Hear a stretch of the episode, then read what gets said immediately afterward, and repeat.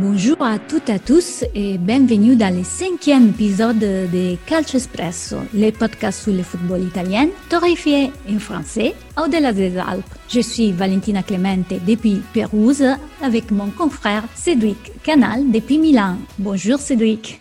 Bonjour Valentina et bienvenue à toutes et à tous pour un numéro consacré au rapport entre le football et la géopolitique. Et pour en parler, nous accueillons Kevin Vessière, fondateur du site Football Club Géopolitics, que vous pouvez aussi retrouver sur Twitter et le compte euh, FC Géopolitics. Bonjour Kevin. Bonjour Valentina, bonjour Cédric, merci pour, euh, pour l'invitation. Avant tout, bienvenue chez Calcio Espresso. Je suis ravie de vous accueillir parce que, la géopolitique est bien un de mes passions. Et les sujets de mon mémoire à l'université, c'était bien un, projet de géopolitique. Pas lié au foot, euh, mais ça mène euh, plus ou moins dans, les mêmes pas. Et c'est pour ça que votre projet m'a totalement fasciné. Vous pouvez nous présenter qu'est-ce que c'est Football Club Géopolitique? Alors, Football Club Géopolitique, j'ai lancé ça il y a, il y a un an avec euh, l'idée, entre guillemets, de, parler euh, du football au-delà des résultats et des, et des statistiques. Et c'est vrai que je retrouvais quelques articles dans la presse francophone, mais j'en retrouvais pas assez. Donc, je me suis dit, autant euh, créer moi-même les articles. Et donc, c'est après la lecture d'un article sur la chute du mur de Berlin dans France Football en novembre 2019 que, du coup, j'ai eu le déclic et j'ai commencé à me lancer. Et il est vrai que j'ai commencé d'abord à faire des articles et après, j'ai commencé aussi à les traduire en, en thread sur Twitter, donc c'est-à-dire avec euh, un tweet, euh, une image, et puis euh, on déroule ça un peu comme un peu comme une bande dessinée. Et ça marchait beaucoup mieux que les articles en termes de en, en termes de, de, lecture, en termes de retour. Et c'était vraiment ça que moi qui m'importait, c'était que mes articles soient lus et que aussi ça puisse permettre à, d'autres personnes de s'intéresser à ces sujets-là qui vont au-delà du simple aspect euh, des résultats et des, statistiques. Et depuis un an, bah, ça, marche très bien parce qu'il y a déjà 20 000 abonnés. Donc, euh, donc j'en suis très content. Puis je vais poursuivre euh, sur ce domaine-là à travers des articles et pourquoi pas aussi des, podcasts ou de la vidéo par la suite. C'est assez large au niveau des sujets évoqués. Il y a la France, mais il y a aussi ces rapports entre les pays et le football. On le voit que ça, ça devient de plus en plus prégnant. On va revenir notamment sur la Chine et les États-Unis, puisque ces, ces, deux pays ont pas mal investi en Italie et en Syrie ces, ces derniers temps. Mais il y a aussi des, des pays qui sont moins importants, qui s'immiscent ces derniers temps dans dans le football. Il y a par exemple le cas du Rwanda au PSG récemment. C'était l'un des derniers oui. sujets que tu as traité. Pourquoi cette géopolitique euh, eh bien, euh, est toujours attirée par le sport de, de, plus en plus et particulièrement par le football selon toi? Bah Là, on évoquait le, cas du Rwanda. Là, c'était euh, effectivement c'est l'un des, des cas d'école pour qu'un un pays euh, qui n'est pas forcément, qui pas, forcé, qui est pas forcément le, plus connu dans le monde il s'associe à des grandes marques sportives pour ainsi se faire connaître. Euh, et entre là pour le cas du Rwanda, donc c'est vrai qu'ils ont, euh, ils se sont associés à la marque euh, d'Arsenal où ils sont, il y a le logo maintenant Visit Rwanda qui apparaît sur leur maillot. Après, ils ont fait aussi un partenariat avec le, le PSG en lien avec avec le Qatar. Et là, la marque le, le Visit Rwanda est associée est associée aux panneaux publicitaires et puis il y a d'autres projets autour de cette marque. L'idée, c'est vraiment en gros de, montrer que le Rwanda, désormais, c'est un pays euh, où on peut venir euh, faire du tourisme, où on peut investir. Et c'est ça l'idée, hein, c'est de capter, entre guillemets, de, nouveaux touristes, de nouveaux, spectateurs, de, des supporters pour leur dire euh, bah, on existe, on est là, même si on est un petit pays d'Afrique. Et puis, on met, entre guillemets, tous les moyens pour accueillir le, mieux possible les touristes et les investisseurs étrangers pour développer les infrastructures et le pays là-bas effectivement, oui, il y a beaucoup de pays qui utilisent le sport euh, via ce prisme-là pour, euh, pour se faire connaître. Mais après, je l'évoque aussi dans d'autres sujets, ça peut être aussi euh, pour, euh, entre guillemets, contrebalancer les, les rivalités qu'il peut y avoir entre différents pays. C'est notamment le cas entre le, le Qatar et, et l'Arabie saoudite qui font souvent les, les grandes unes des journaux, surtout cet été quand l'Arabie saoudite, il y avait des, des suspicions qu'ils puissent racheter l'Olympique de Marseille. C'est vraiment un outil de communication, de publicité. Là. Le, le football devient un un média en quelque sorte pour, pour les pays.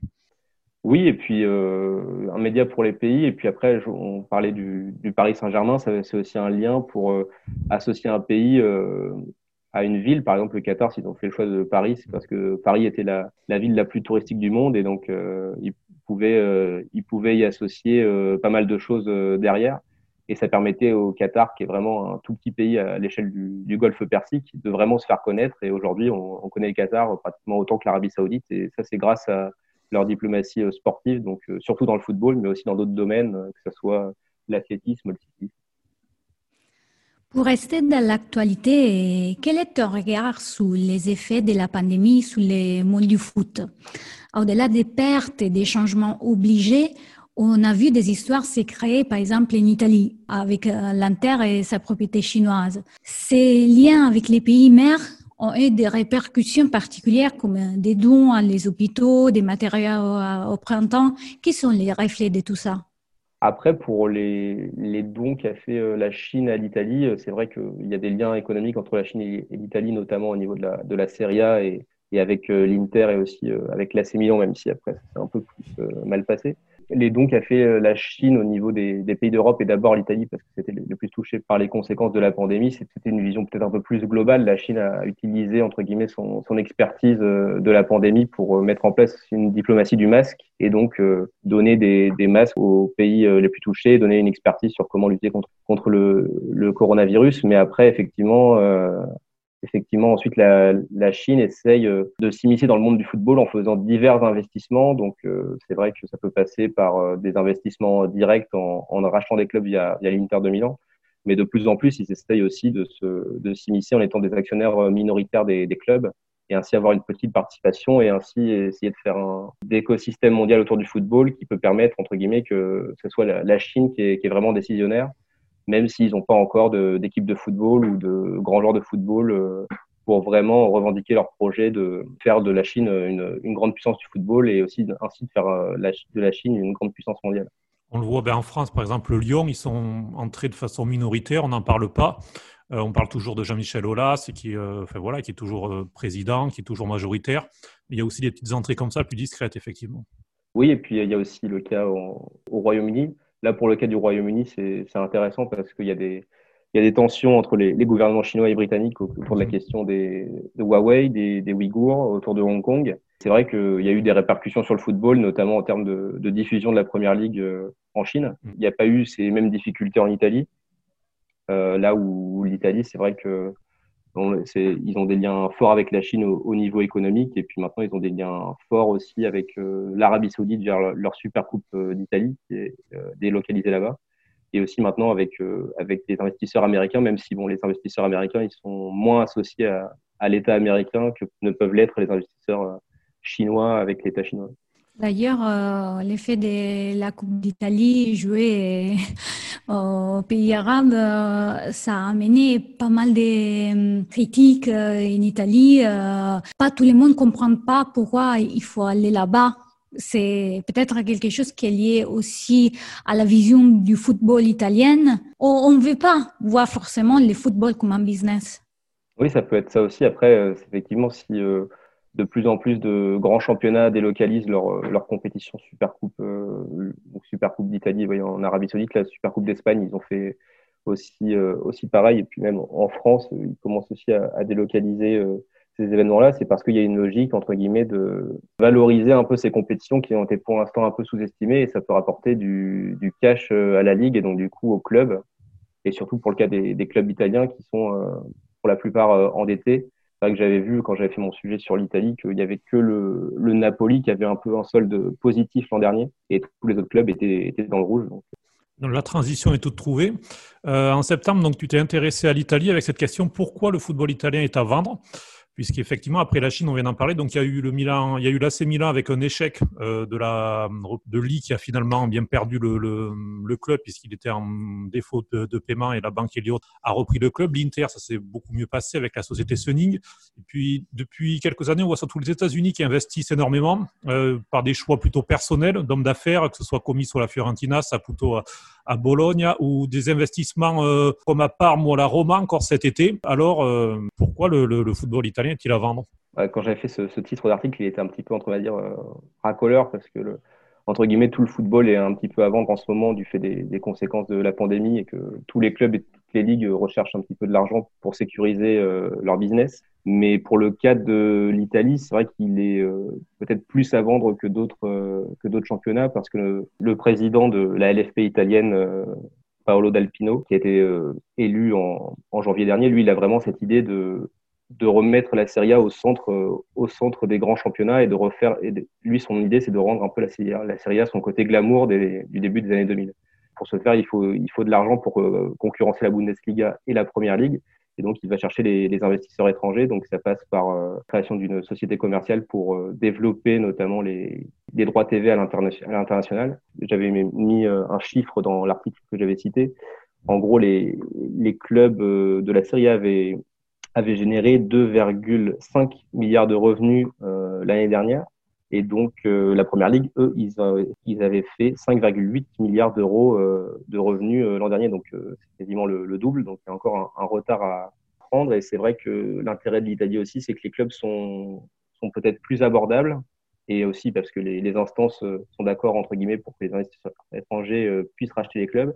Et il y a aussi pas mal de marques de clubs qui, euh, entre guillemets, euh, demandent un être redoré. On pense à Parme, à la Fiorentina, même la S Rome. Euh, il y, a des, il y a des choses à faire autour de, pour un investisseur étranger, autour du, autour du club, parce qu'il y, y, a quand même une histoire derrière, autour de, de, la, ville de, de, la ville de Rome, un peu comme on avait évoqué avec Paris.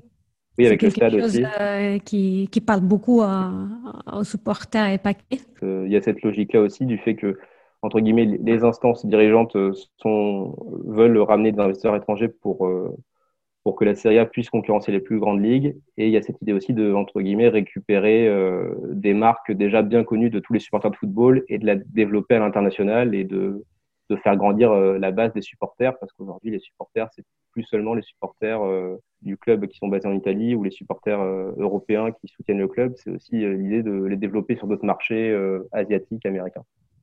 Et oui, tu parlais de, cette société donc euh, qui a été créée. La Lega Serie est entrée en négociation avec CVC pour euh, justement euh, une entrée dans le capital donc de, ce groupe étranger afin de mieux vendre notamment à, l'international puisque c'est les droits internationaux qui sont particulièrement à développer. On le sait que ce soit en Asie, aux États-Unis. On l'a vu, la, Formule 1 avait ouvert la route à cette école-là. Il y a aussi les, sports américains. C'est au-delà du, football, c'est vraiment le sport en général qui est touché par ce mouvement.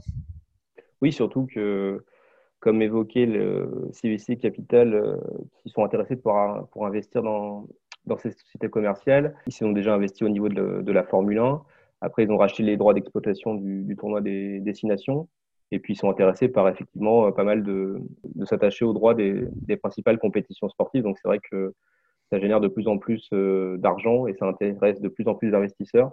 Et c'est pour ça notamment bah, qu'en plus de cette société commerciale, euh, Palo d'Alpino a ouvert la société commerciale euh, aux investisseurs étrangers pour euh, capter encore plus de, diffuseurs et de marchés. Bon après, comme le montre l'exemple français, il faut aussi que, avec, enfin, en s'associant à des, investisseurs étrangers et des partenaires, il faut aussi s'assurer qu'il y, y, ait des garanties financières derrière.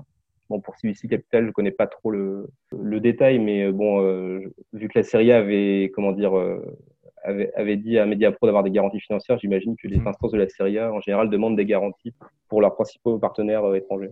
Un peu plus dans les détails par rapport à ce qu'il a fait la LFP dernièrement. Au moins, qu'est-ce qu'on voit aujourd'hui. Pour rester au niveau européen, on parle à nouveau de la Super League européenne. Est-ce que c'est un moyen de pression des gros clubs sous l'UEFA en vue de 2024 ou un réel projet d'une ligue fermée ou semi-fermée? Là aussi, on semble surtout penser au droit télé, au marché asiatique et américain. Oui, là, clairement, l'idée, c'est de vraiment de se dire, euh, bah, vu que les, matchs qui, sont, entre guillemets, qui, rapportent le plus, c'est les, grandes affiches face, euh, des Juventus Bayern, des Chelsea, euh, des Chelsea Barcelone, bah, on va faire une Super League et il y aura que ce genre de match tout le temps. Bon, après, ça pose aussi la question de entre guillemets, on, aime, on apprécie aussi ces matchs entre grandes équipes parce qu'ils sont entre guillemets un peu rares, mais si on les voit tout le temps, est-ce qu'il y aura toujours le même euh, intérêt et le même euh, impact économique autour de ces matchs? Mais c'est vrai que pour l'instant, le, apparemment, d'après l'article de, de, Sky Sport qui était sorti, c'est vrai que ce projet était en bonne voie, mais c'est vrai que ça peut être aussi un, moyen de pression pour dire euh, on est les, les, principaux, les principaux grands clubs européens et nous, ce qu'on veut, entre guillemets, c'est capter euh, toujours plus euh, d'argent, sinon on va faire bande à part. En romantique du football que je suis, j'espère que ça, ça, ne sera pas le cas, mais bon, euh, il est vrai qu'il y a beaucoup de plus en plus de décalage entre grands clubs et pas petits clubs, mais moyens clubs. Au niveau de l'Italie, on voit mal comment certains clubs de milieu de tableau pourraient rivaliser aujourd'hui avec la Juventus parce que bien qu'ils aient des bons joueurs, ils n'ont pas euh, les, ressources économiques derrière pour euh, chaque année euh, se renforcer et, pérenniser le club au très haut niveau sur le long terme. C'est vrai qu'en romantique, comme tu le disais, quand on voit l'exemple de l'Atalanta, qui a été en quart de finale la saison passée, qui, qui, cette saison s'est à nouveau qualifié pour la, pour la Ligue des Champions, qui n'a que la 11e masse salariale d'Italie. On voit que des, voilà, des petits miracles, même dans les gros championnats comme ça, existent. Donc, euh, une grande ligue euh, fermée ou semi-fermée euh, nous priverait aussi de, de ces un petit peu bouffées d'oxygène sympathiques. Oui, ça. Et puis après, ça pose aussi effectivement une autre question, c'est que bah, si on, fait un football à, deux vitesses, entre guillemets, bah, si on fait que, du, du football entre grands clubs européens, bah, on va pas on va pas arrêter tout ce qui est euh, alimenter la, bulle économique du football avec toujours plus des transferts qui, augmentent, avec une masse salariale qui augmente toujours plus. Il y aura bien un moment où les, les, droits TV ou une barrière au niveau des, des différentes compétitions, ça ne pourra pas toujours générer, générer autant de revenus et, le principal euh, problème, c'est que ça peut, à un moment, cette bulle spéculative peut éclater. Et après, bah, si des clubs euh, tombent, en général, bon, les, gros clubs, ils s'en sortiront en général, mais c'est plus euh, toute l'économie derrière, puisque le football, c'est un peu des vases communicants. Le, football de haut niveau, l'argent qu'il génère, ensuite, ça permet de, financer les autres strates du football, notamment du football amateur. Donc, c'est ça qui peut poser problème par la suite. Juste une question à ajouter par rapport on était là en train de parler, donc euh, il y a toujours des, choses qui viennent de la tête.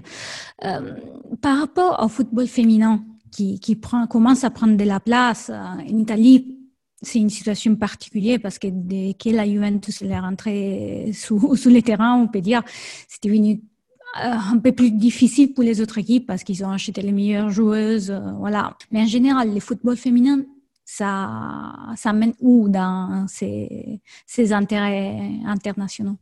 Alors pour le football italien, je connais mal le football italien féminin, mais pour le football. Euh, non, en général, quand même. En euh, général. J'avais pu en discuter notamment avec euh, Carole Gomez, qui est chercheuse à, l'IRIS et qui connaît bien le sujet. C'est vrai qu'on trouvait qu'en général, le football féminin, c'était un peu une, pas dire une variable, mais c'est un peu le cas, une variable du, du football masculin parce que au niveau français notamment, enfin les, les clubs sont souvent euh, associés, enfin leur budget est souvent euh, corrélé à celui du budget euh, masculin, et ce qui fait que, bah, par exemple, en cas de crise économique, bah, là où on va, on va plutôt pérenniser le club qui génère le plus de revenus, donc pour l'instant le club masculin, et du coup les, les clubs féminins, ils ont, elles ont pas forcément leurs leur propres moyens économiques. Et donc ça peut les mettre euh, en fragilité, sauf si effectivement il y a une vraie volonté de d'impulser euh, le club, euh, la section féminine du club au niveau de, de chaque club. Donc là, c'est le cas pour l'OL qui, du coup, eux ont vraiment misé sur cette stratégie, mais pour d'autres clubs qui ont moins associé le football féminin à cela, ça peut être plus compliqué. Alors, un mot pour finir sur Saint-Marin, puisque ce qui est aussi intéressant dans, ton travail, c'est que tu fais des zooms euh, sur les pays qui sont euh, peu visibles et qui euh, utilisent le football aussi eux pour eh bien pour comme outil de, communication de visibilité. C'est particulièrement le cas de donc de Saint-Marin qui est la plus ancienne république au monde mais qui est un petit État donc au sein de enclavé au sein de l'Italie comme euh, Andorre ou Gibraltar, par exemple, ces sélections euh, font parfois un petit peu sourire parce que les, résultats, bien sûr, ne, sont pas au rendez-vous. Là, par exemple, c'est Marin qui vient de faire 0-0 contre le Liechtenstein, mettant fin à 40 défaites d'affilée, puisque leur, dernier match nul, c'était contre l'Estonie en novembre 2014. Mais leur seule présence ont vraiment des, retombées importantes pour le pays. Retombées économiques, euh, ça, je, je, ne sais pas. Non, plus en termes d'image.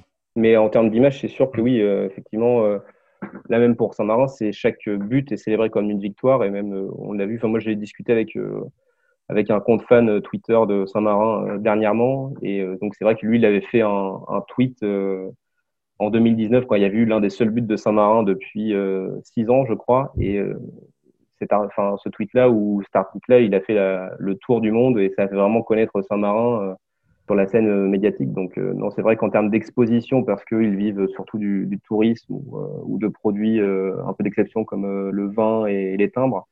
Mais c'est vrai que le sport, ça leur et surtout le football, parce qu'après ils ont des, ils ont aussi une délégation olympique, mais ils n'ont pas fait de, de, résultats notables. Mais là, en football, c'est vrai que c'est un peu l'équipe qui est associée à, à la défaite. Et chaque but est célébré comme une victoire. Et chaque, enfin, à chaque match international, c'est un peu l'idée, c'est de dire est-ce que Saint-Marin va gagner? Est-ce que Saint-Marin va, va, marquer des buts?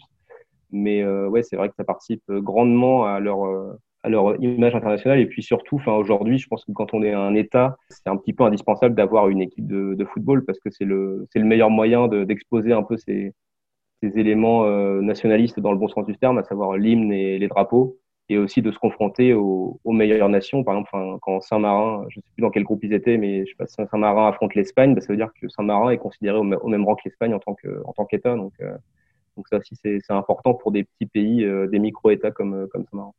Je suis vraiment contente d'avoir réalisé ces, moments de partage parce que, comme on disait au début, c'est important de prendre conscience des choses qui, qui changent autour de nous et surtout que malheureusement, parce que au moins là, on est tous euh, des passionnés, euh, comme dire, du pur football et c'est pour ça qu'on est là, on essaye d'analyser les côtés culturels euh, et malheureusement économiques d'un certain point de vue.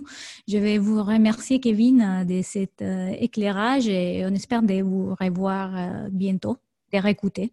Bien, merci à vous. C'était très, très intéressant de, d'échanger sur ces différents sujets. Puis effectivement, on se dit, euh, on se dit à la prochaine.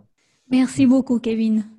Merci Kevin et donc à bientôt et puis bien sûr sur euh, Football Club Géopolitique, le site et le compte Twitter.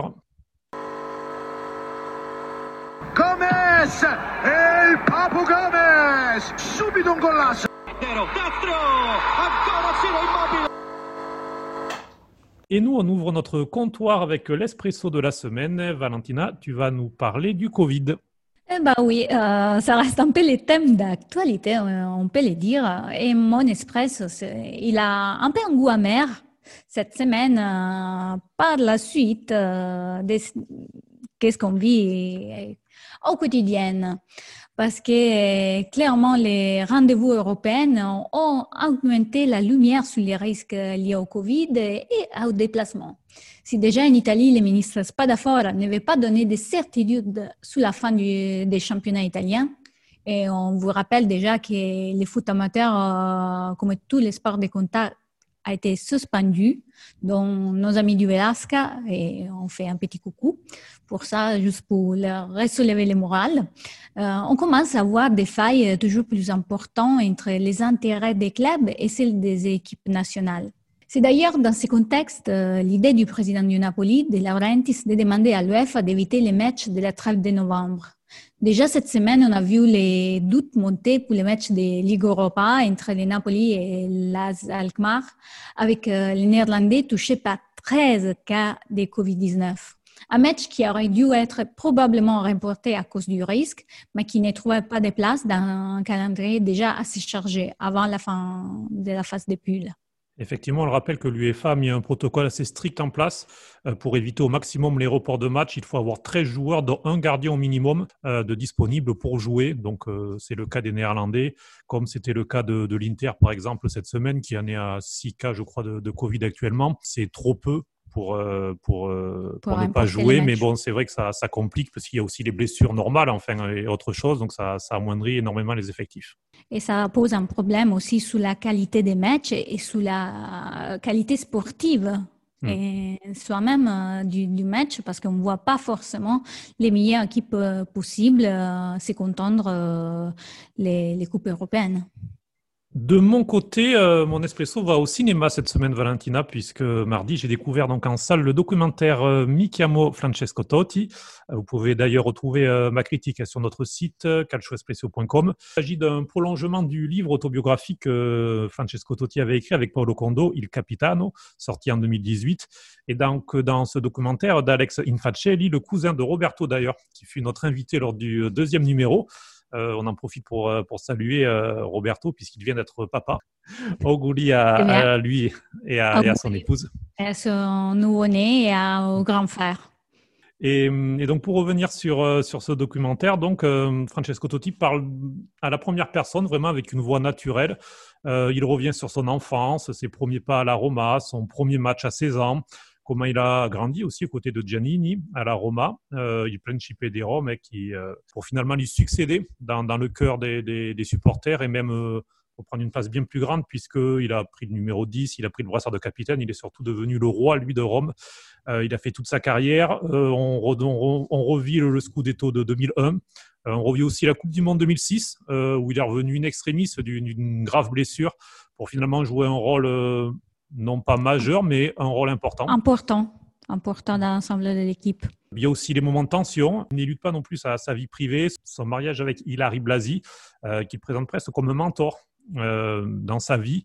Et puis, bien sûr, on vit les derniers moments de sa carrière de joueur, son rapport qui est devenu inexistant avec Luciano Spalletti. C'est une non-convocation. Voilà, une non-convocation, le faire jouer deux minutes par ci, cinq minutes par là. On sent vraiment que ça l'a marqué. un mauvais goût de, de la part de l'entraîneur de lui donner une fin tel quel, euh, parce que je vais dire à Rome, ils n'ont pas pardonné.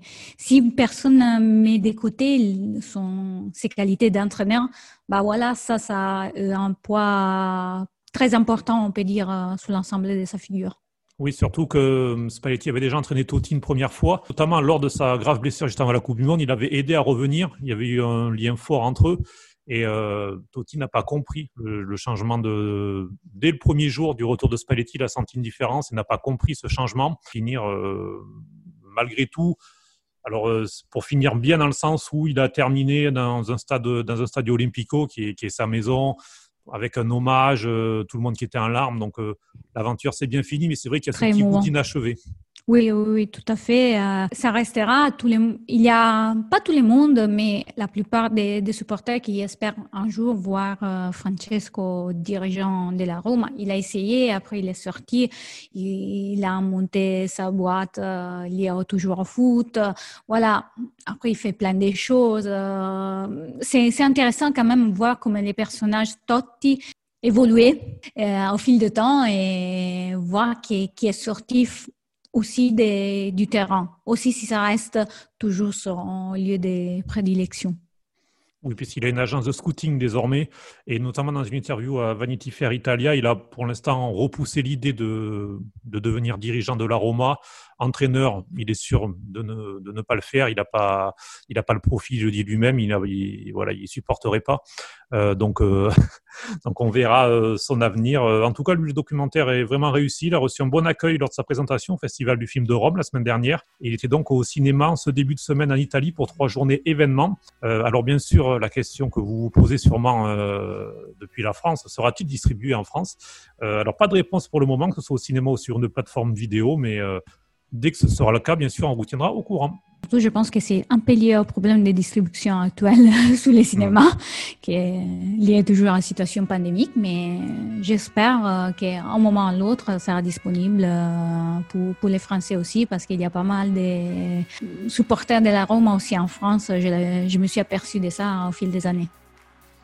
On a terminé aussi cette fois-ci. Euh, ça passe trop vite, euh, Cédric, euh, mais on est bien content. Et n'hésitez pas à réagir, surtout vu la particularité de cet épisode. Donnez votre avis, des idées, des sujets, des invités sur notre site calcespresso.com et par mail à contact.calcespresso.gmail.com. La musique derrière nous est Jan de Daybreak. Et on se retrouve très vite pour un sixième épisode. D'ici là, vous pouvez écouter le catalogue de Calcio Espresso sur notre site et les principales plateformes de podcast comme Acast, Spotify, Deezer, Google ou encore Apple Podcast. À bientôt, Valentina. À bientôt, Cédric. On se tient au courant. Ciao, ciao, la semaine prochaine. ciao.